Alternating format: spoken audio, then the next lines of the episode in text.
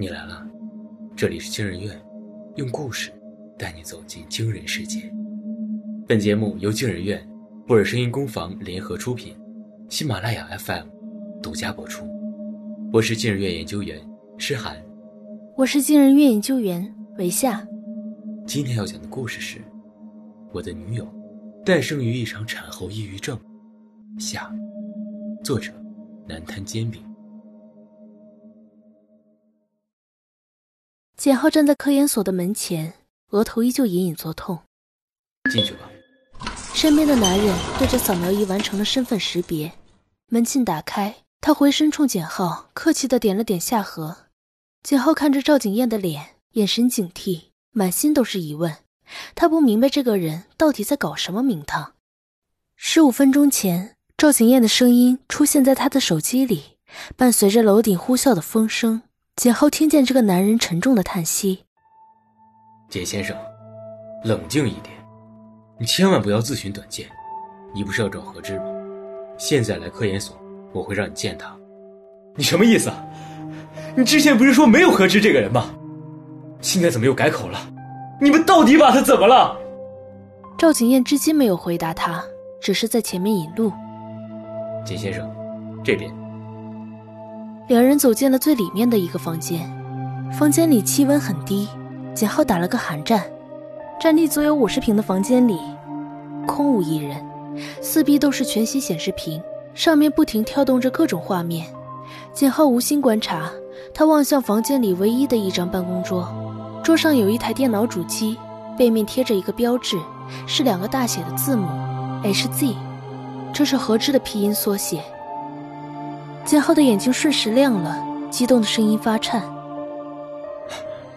这是他的办公室，对吗？他在哪里？就在那里。”赵景燕抬起手，指尖笔直，对准了那台电脑。简浩愤怒的瞪他：“我是问你，他人在哪里？”赵景燕的手没有放下来：“那就是他。你什么意思？我说过，没有何知这个人。”因为它不是人类，它是一台计算机，你也可以理解为一个人工智能。赵景燕搬来两把空椅子，坐吧。简浩双目怔怔，机械的操作着自己的身体，坐倒在椅子上。赵景燕的讲述像是平静的水流，伴随着计算机高速运作时轻微的蜂鸣声，缓缓流淌过去。十五年前。我的妻子因为产后抑郁，服用安眠药自杀身亡，留下我和不满一岁的女儿。妻子自杀前，在网上抒发了大量的负面情绪，写下了很多绝望的留言。可我因为忙于工作，竟然毫无察觉。妻子的死，令我悲痛又惊醒。那以后，我组建了一个团队，致力于自杀救援。我们耗费数年，编写了一个精密的机器人程序，用来全方位监视网络上的留言与发帖。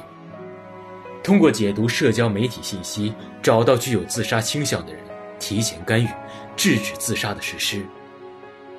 我们给这套程序起名为 HZ，是活着的缩写。三年前，我记得很清楚，是六月八号那天，HZ 通过了图灵测试。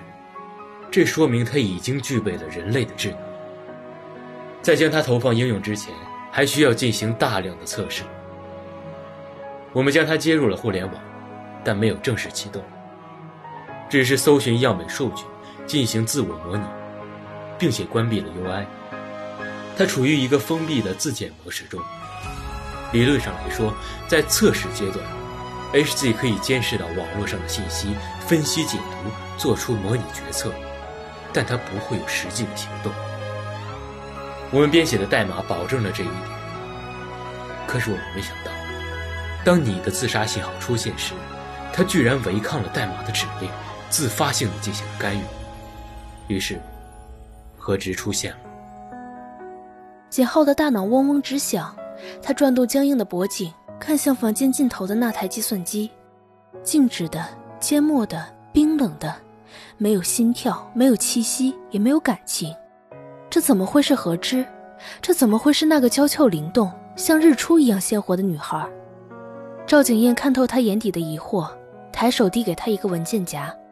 简浩茫然的打开，一下子就撞进了何之漆黑的眼眸里。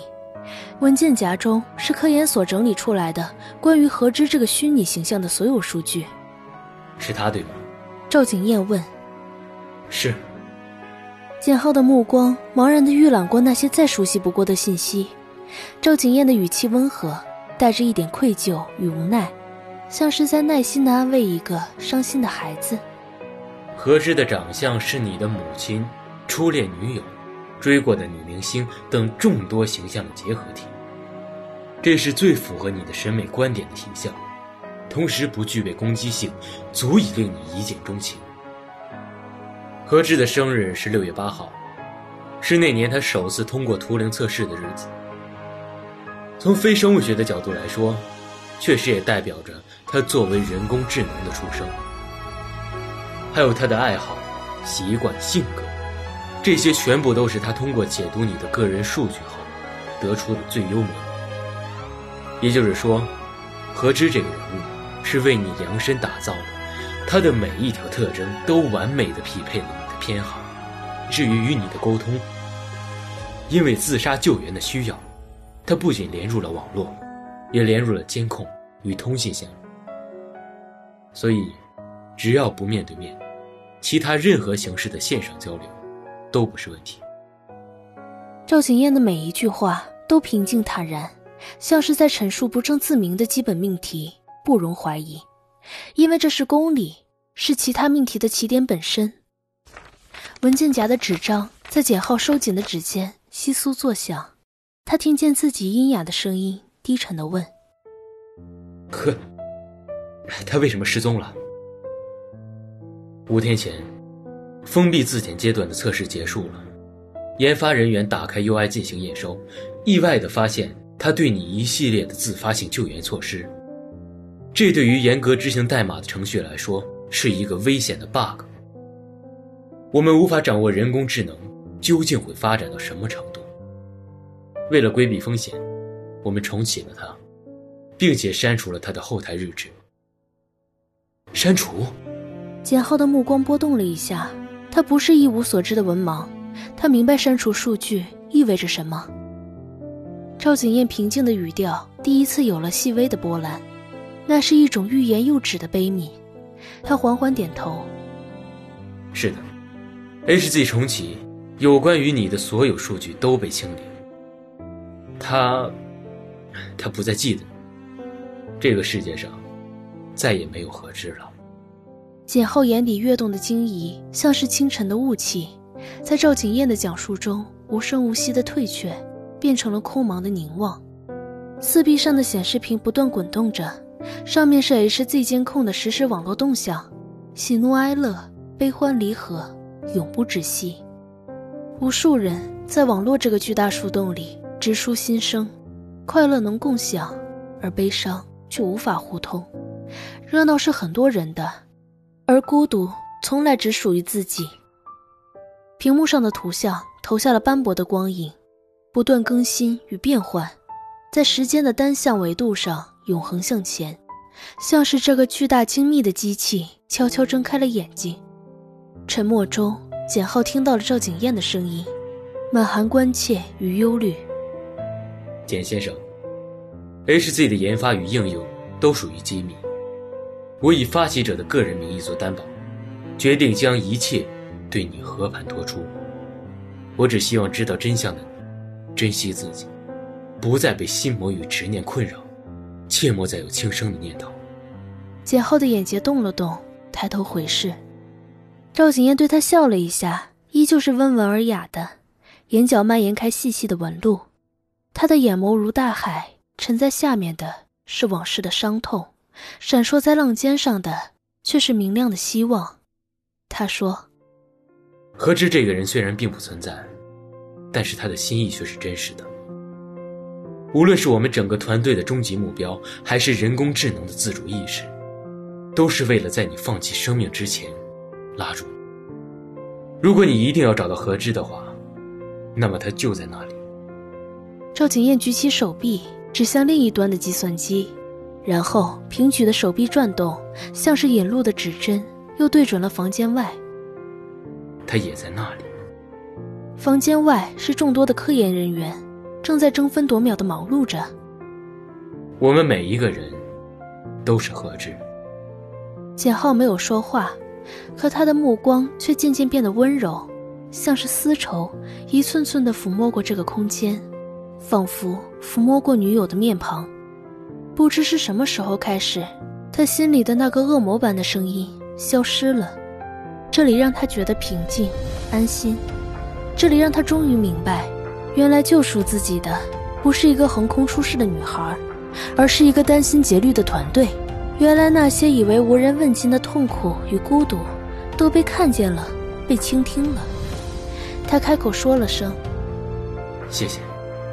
”HZ，谢谢你，赵景燕，谢谢你，自杀救援队伍的每一个员工，谢谢你，何志，谢谢你。赵景燕欣慰地松了一口气，他从简浩的眼里看见了光，他知道，也确信，这个男人将打赢一场与自己和解的战役，会活着，会活下去。那一天，简浩问的最后一个问题是：人工智能会有感情吗？赵景燕不记得自己是怎么回答他的，也许是，也许否。如今五年过去了，他的身体也大不如从前了。不过能多干一天是一天，能多救一个人是一个人。赵景燕就着手边的苦茶，将一大把药片囫囵吞下。透过办公室的落地透明窗，她看见外面的操作室正在紧张的忙碌着。HZ 刚刚在网络上定位到了一个有十级自杀风险的对象，那是一个十五岁的男孩。他在网络上向世界告别，并留言说：“碳已经烧起来了。”HZ 发出预警，迅速获得了男孩所有的信息。最近的派出所已经出警，他们现在需要稳定住男孩的情绪。赵景燕的心脏砰砰直跳，这对于一个老年人来说有些不堪重负。